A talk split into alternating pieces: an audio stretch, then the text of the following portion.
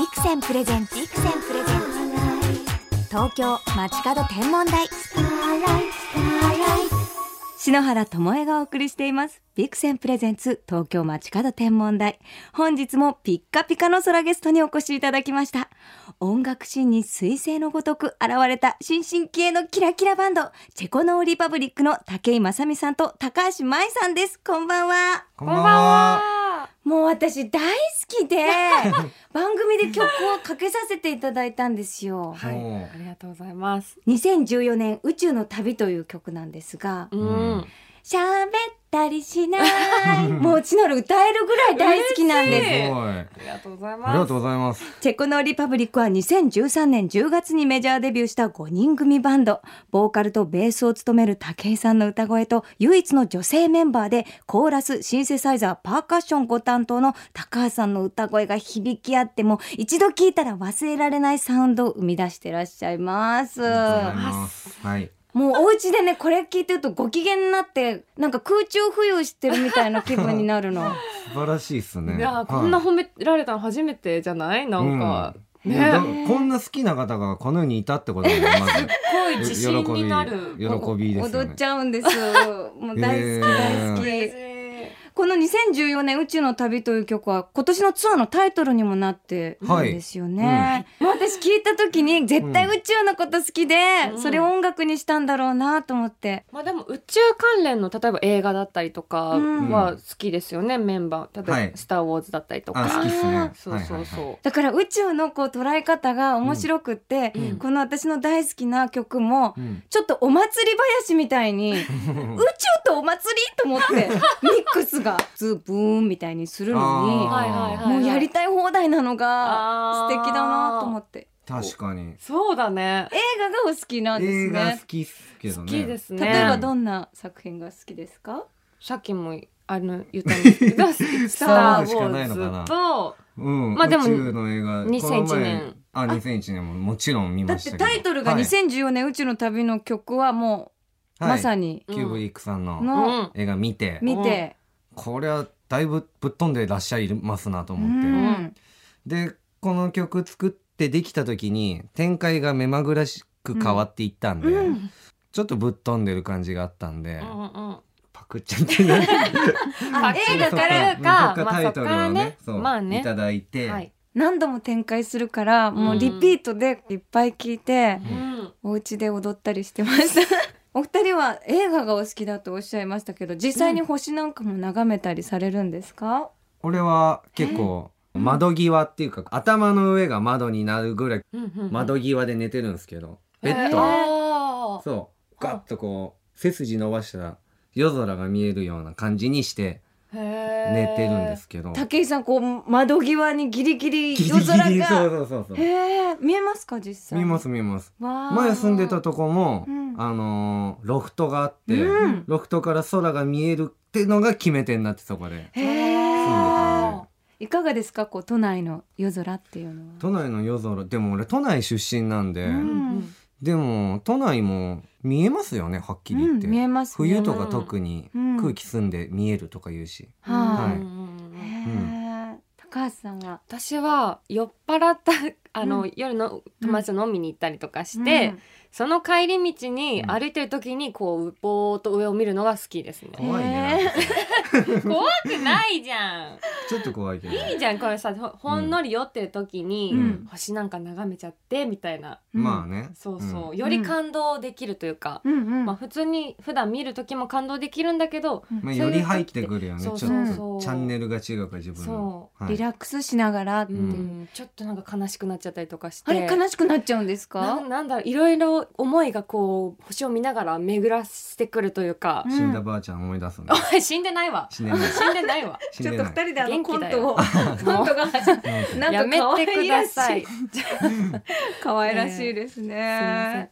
武井さんが多くの曲の作作曲を手掛けて、高橋さんも作詞をされてますが、星や空からインスピレーションをもらうことなんてはあるんですか、気づいたら夜っぽいテーマに走っちゃいそうな時とかやっぱり夜といえば星月とかうん。流れ星とかもうベタですけど、うん。頭に出てきちゃうから多分夜が好きなんだろうなという感じから、うん。まあ空も好きなんですけど、なんか確かにでインスピレーシも多ョン、い気はしますねねうん、なんかロマンチッはクなものといえばやっぱね、意外とかそうロマンチックなんだろうなと思って武井さんが。意外ですか？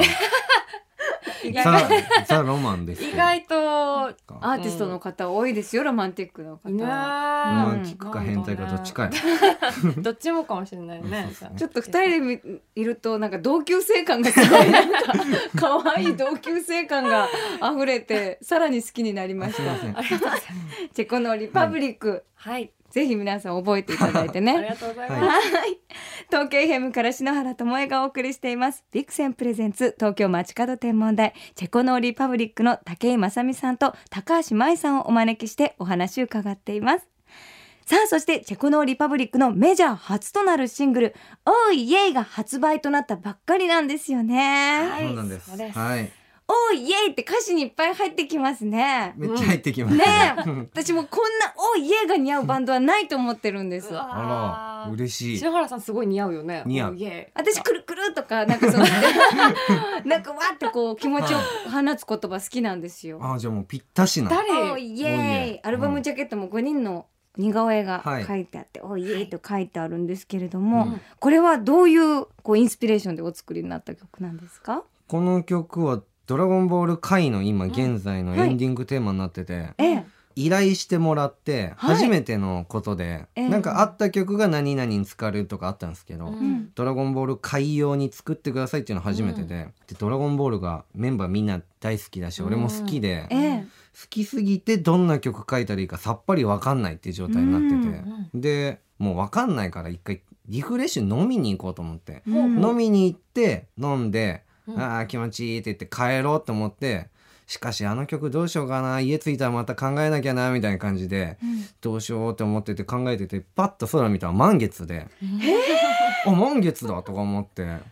あとか思って。満月といえばやっぱ「ドラゴンボール」でいうとこう大猿になるシーンだよなとか思って、であのシーンってめっちゃかっこいいじゃないですか。こうそうですね。悟空が急にドクンドクンドクンってドクンってうん。ちょっと上挙した「えうんどうしたどうした?」みたいな、うんうんうん。あこのシーンをあのにインスピレーションを受けて曲書きたいと思って、うんでドクドクドクってこの心臓のリズムを四つ打ちにこう置き換えてはいこういう風にはいでとりあえずキックをパソコンに打ち込んでドンドンドどんどんンドンそっからもうなんか自分で合わせて曲作りました。満月パワーじゃないですか。ははい。まさかドラゴン話から天体の話で新曲の話につながるとは。そうなんへえ、はいでもやっぱミュージシャンの方ってそういう光とかこうね、うん夜空から力をもらうって方多いんですけれども、うん。やっぱりこうできなかったならではのできそのない。そう。ねえ悩んでてパッと空見たら満月でという。へこれはもう助けられね、そうね。うん大猿になる時のリズムだと思って。うはわーミュージックビデオにはなんとオードリーの春日さんも登場していてすごくユーモアのあるはい。PV になってますけれども、これはやっぱりこう「ドラゴンボール」の世界に合わせてちょっとなんかチャイニーズみたいな。うんうん。い。今まで結構真面目にうんおしゃれ、おしゃれというかなんていうんですかね。うんまあそね。そんな冒険した映像は撮ってこなかったんですけど、うんなんかこう多くの人が知ってくれる機会かなと思って、うん。子供とか見て楽しめるのがいいなと思って、うんうん若干ふざけたというか、ユーモアはをちょっと入れて今回は、うん。うん。春日さんがちょっとラーメンの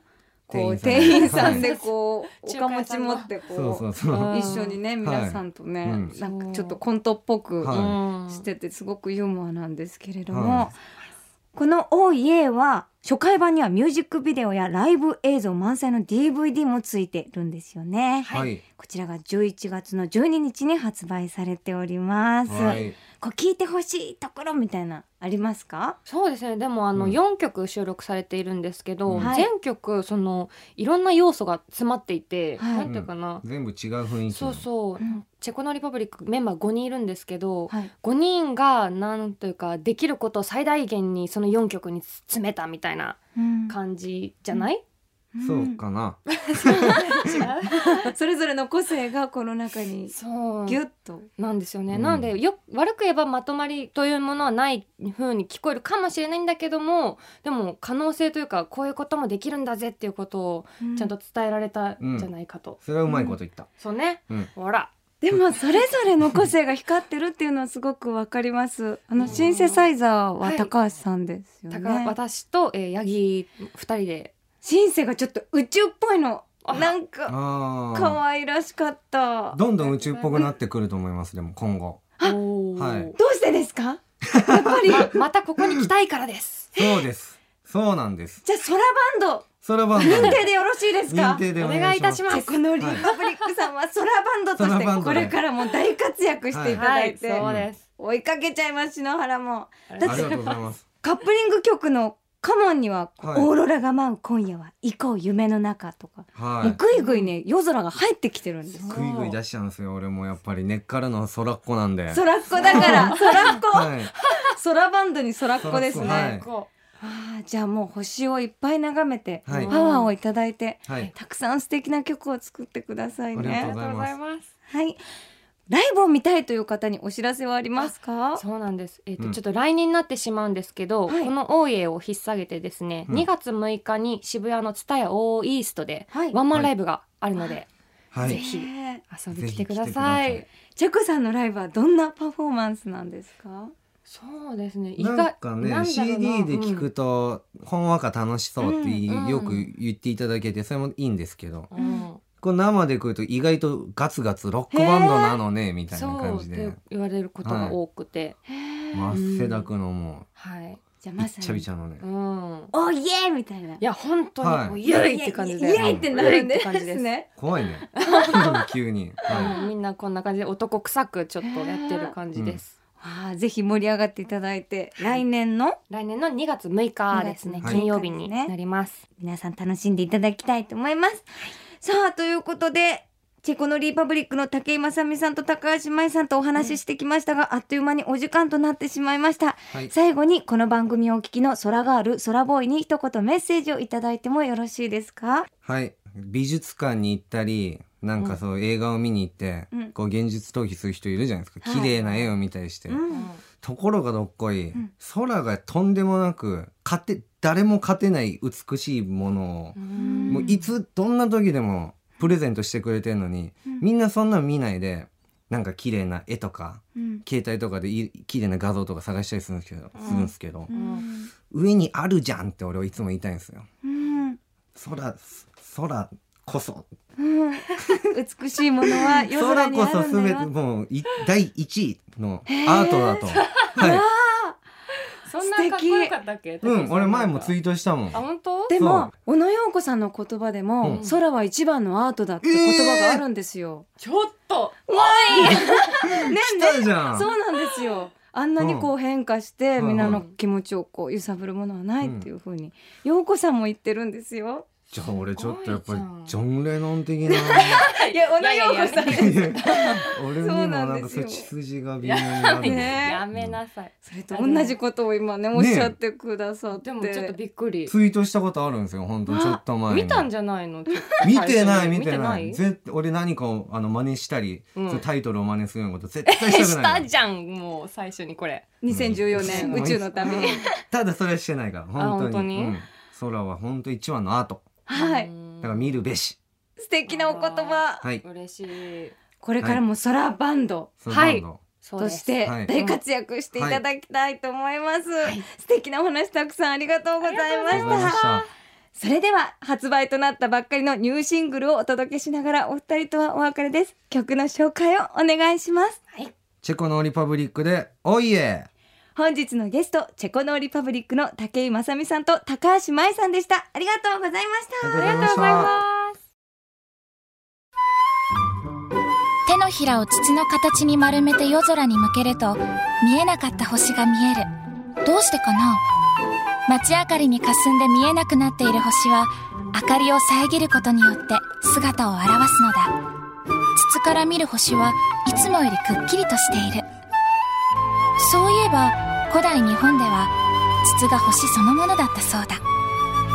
金星は融術と呼ばれオリオンの三つ星は筒の王という三人の神様として祀られた。1000年以上も昔のご先祖様は天のドームに開いた筒のような穴が星だと思っていたのだ。そして筒は未知の世界と自分をつなぐものだった。手のひらを丸めて夜空に向ける。望遠鏡が欲しいなと思う。望遠鏡も筒の形をしている。天体望遠鏡のビクセン。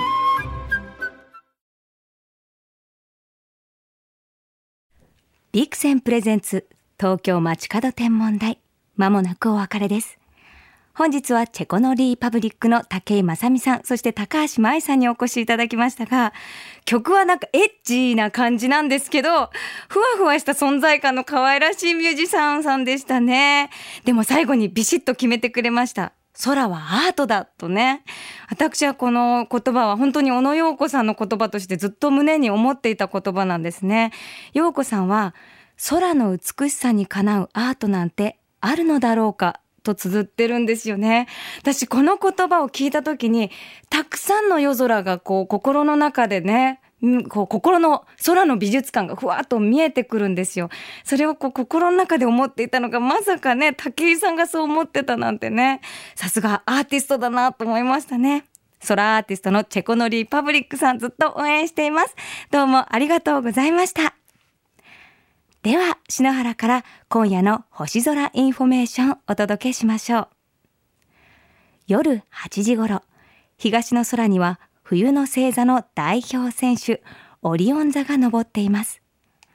ギリシャ神話では狩人オリオンの姿として描かれているこの星座。日本ではこの形を雅楽に使われる小さな太鼓、鼓に例えて、鼓星などと呼びます。さらに四隅にある星のうち一等星は2つ。赤い星がベテルギウス、青白く輝く星がリゲルです。それぞれを源平の戦いの旗の色に例えて赤いベテルギウスを平家星、青白いリゲルを源氏星と呼ぶ地方もあるそうなんですね。この瞬く様子がこう、刀をね、こう、戦っているような、こう、ま、まるでこう、ギラギラと音がするようなね、美しい星ですよね。こう、瞬く姿がこう戦ってる姿に見えるっていう発想も素敵ですよね。私は双眼鏡で覗いて色をしっかり見るのが好きなんですけれど、本当に赤と青白くコントラスト効いてるのでね、ぜひ皆さん覗いて、双眼鏡で覗いてみてほしいなと思います。